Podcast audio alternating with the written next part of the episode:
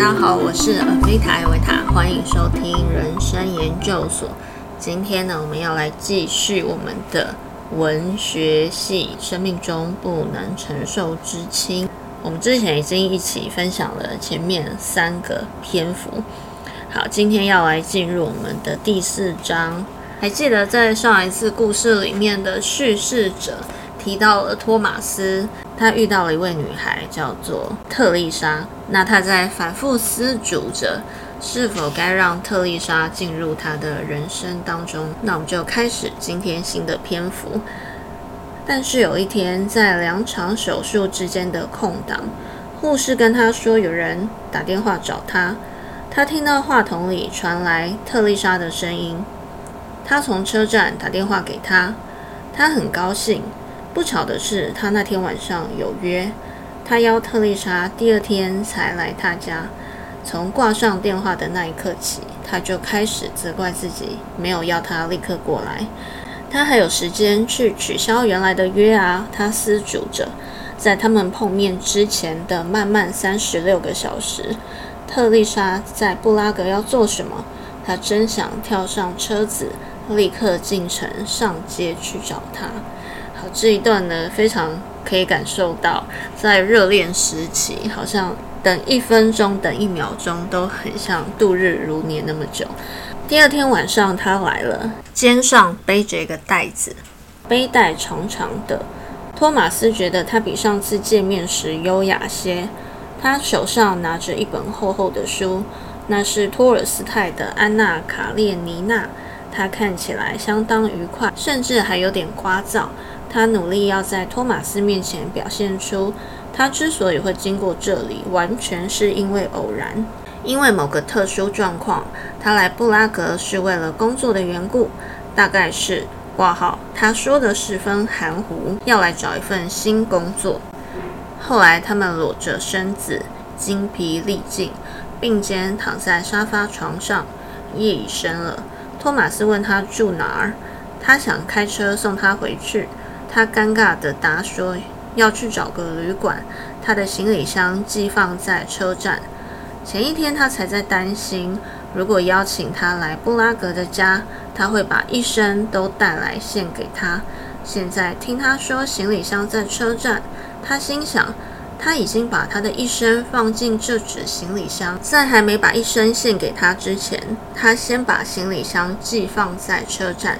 他和特丽莎坐上停在公寓门口的车，开到车站，领了行李，挂号。行李箱很大，而且沉重无比。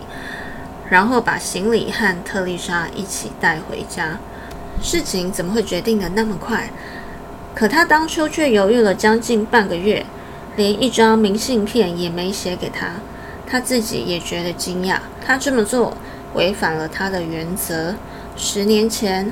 他和前妻离婚的时候，他在欢乐的气氛里经历了离婚这件事，就像别人庆祝结婚一样。他从此明白，自己生来就不是要在一个女人身边过日子的，什么样的女人都不行。他只有在独身的状态下，才能当真正的自己。于是他精心安排生活的方式，好让女人永远无法带着行李箱住进他家。所以他只有一张沙发床，尽管沙发床够大，他还是会明白告诉女伴们，跟人同睡一张床他会睡不着。于是午夜过后，他就开车送他们回家。而且特丽莎第一次因为感冒而留在他家的时候，他也没有跟他一起睡。他在一张大扶手椅上度过了第一夜，接下来的几夜他都去了医院。他的看诊室里有一张他值夜班时用的长椅，可是这一次他在他身旁睡着了。早上醒来的时候，他看见特丽莎还在睡，但是却握着他的手。他们的手一整夜都这么握着吗？这实在让他难以相信。他在睡梦中沉沉的呼吸，他握着他的手，紧紧地握着。他无法把手从紧箍之中抽出来。他在睡梦中沉沉的呼吸。他握着他的手。挂号。紧紧地握着，他无法把手从紧箍之中抽出来，而那只沉重无比的行李箱就放在床边。他怕弄醒他，不敢把手从紧箍之中抽出来。他小心翼翼地翻身侧卧着，好把它看得更清楚。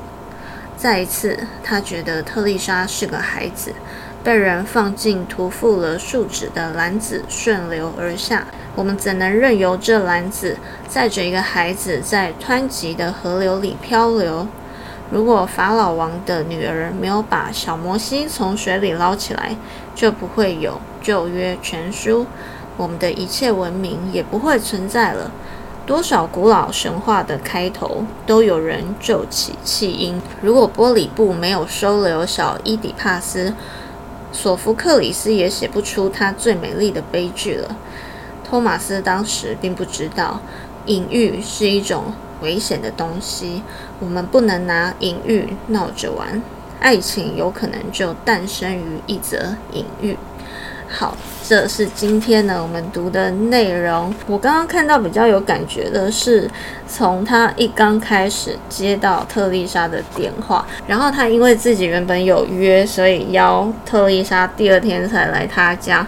但他挂了电话之后，他又立刻转换成责怪自己的心情，觉得我自己怎么会没有把原本的约会推掉，然后邀请他过来呢？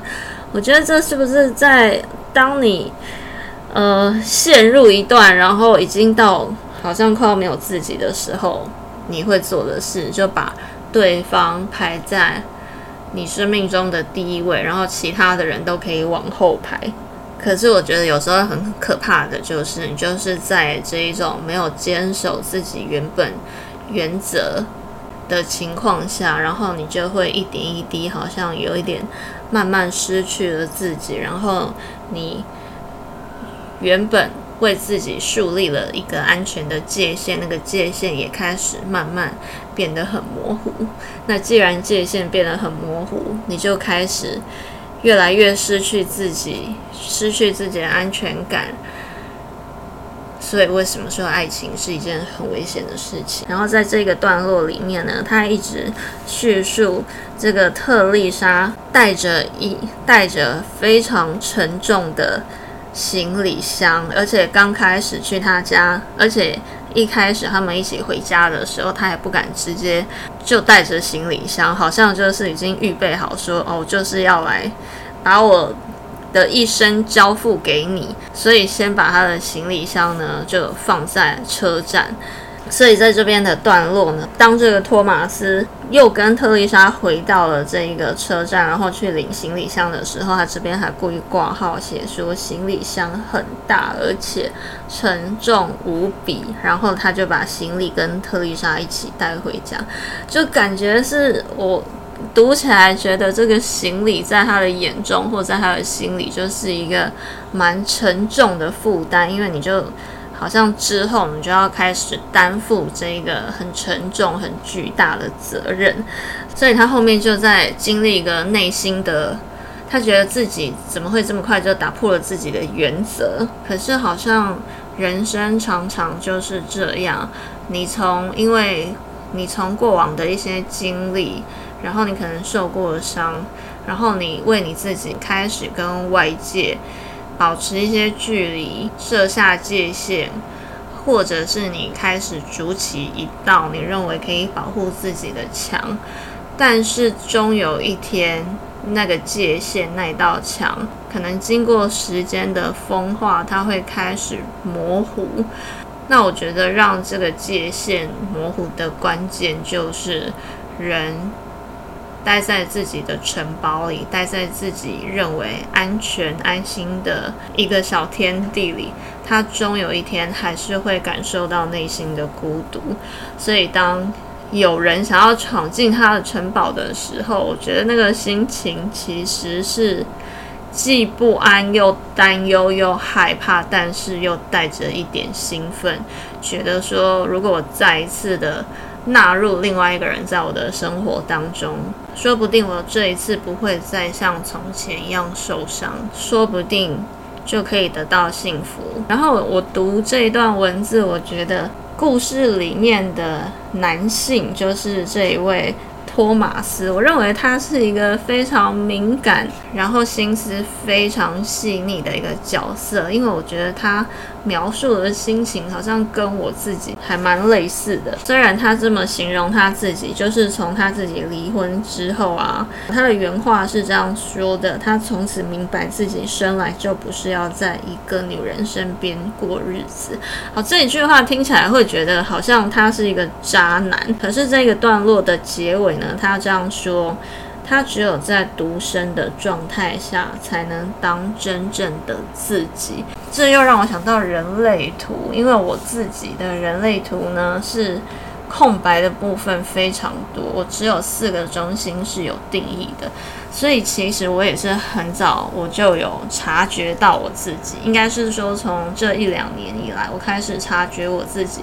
我发现当我跟别人在一起的时候，我是没有办法感受到我自己想要怎么样的，因为我认为大部分没有那么敏感的人，他们都还蛮容易就说出自己想要什么，然后。这世界上又有一种话术，我自己认为是话术的东西，说啊，人就是要沟通，你就是要把话讲出来。可是你想想看，这世界上有多少、有多少的情况是，当你讲出来了之后，别人听到你想要什么，那只是为了他想要改变你的想法。就例如说，我现在就是想要吃麦当劳，然后因为对方不想要吃麦当劳，他就会一直想要说服你说，哎呀，麦当劳不好啊。吃麦当劳不健康啊，要不然我们去吃什么什么什么，然后那个什么什么什么就是他自己想要去吃的东西，所以我其实是有一点极端的，不太相信任何人说什么可以沟通这件事情，因为以我这空白的设计来说，我常常觉得他们只是想要我 follow，就是跟随着他们的意见，然后他们会讲出很多听起来很。合理的理由，但是他们根本就听不到。我一刚开始就说了我想要怎么样，然后可能因为我喉咙空白，我自己的感觉是要让别人知道，或者是体会我真正想要什么，可能对这个世界来说真的有一点困难。所以我其实比较习惯，就是当我不被任何人干扰之下，我就知道我可以做出。我真正喜欢的决定，我真正想要的决定，而不会被别人的能量影响。所以，其实我觉得他是是一个，因为想了太多，然后他知道他一付出，他就会全身全心的投入，所以他才会说，只有在独身的状态下，才能当真正的自己。所以这一点，我觉得我好。感同身受，我完全就有这种感觉。然后后面还有一个段落啊，是在叙述说，当他们睡着的时候，你想想看，那种很不敏感的人，他睡着就是睡着了，然后他弄醒你或者是怎么样，他也完全不会有感觉。可是像我们这种很敏感的人，我们就是会一点点风吹草动就立刻被干扰到，然后我们也会很。敏锐的去察觉到别人的需求，然后你看他在睡梦中，然后看着他沉重的呼吸，然后这边又强调了一次，那只沉重无比的行李箱就放在床边。我觉得他一定是感觉到他原本安全的生活，可以做真正的自己的生活，已经快要被一个外来侵入者给破坏了。然后后面呢，这边讲到隐喻的部分，他说多少古老神话的开头都有人救起弃婴。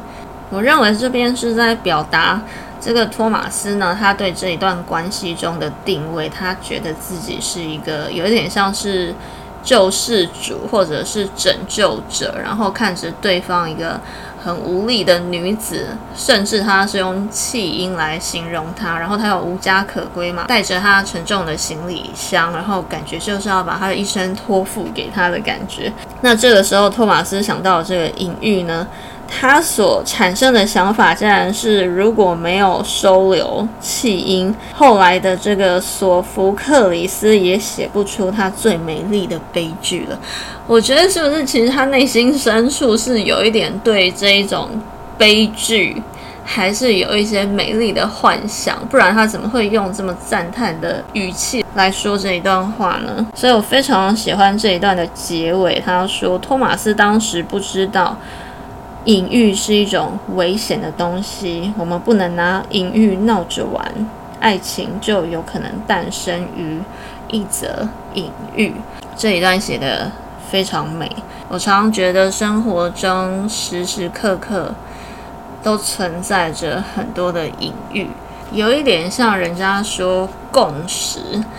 你任何发生在你身上的事情，其实都不是巧合。如果你用心去观察，你可以从生活当中去看到一些蛛丝马迹，你会发现有很多奇妙的巧合构成。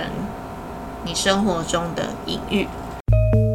今天人生研究所文学系就跟你分享到这里，祝福大家平安。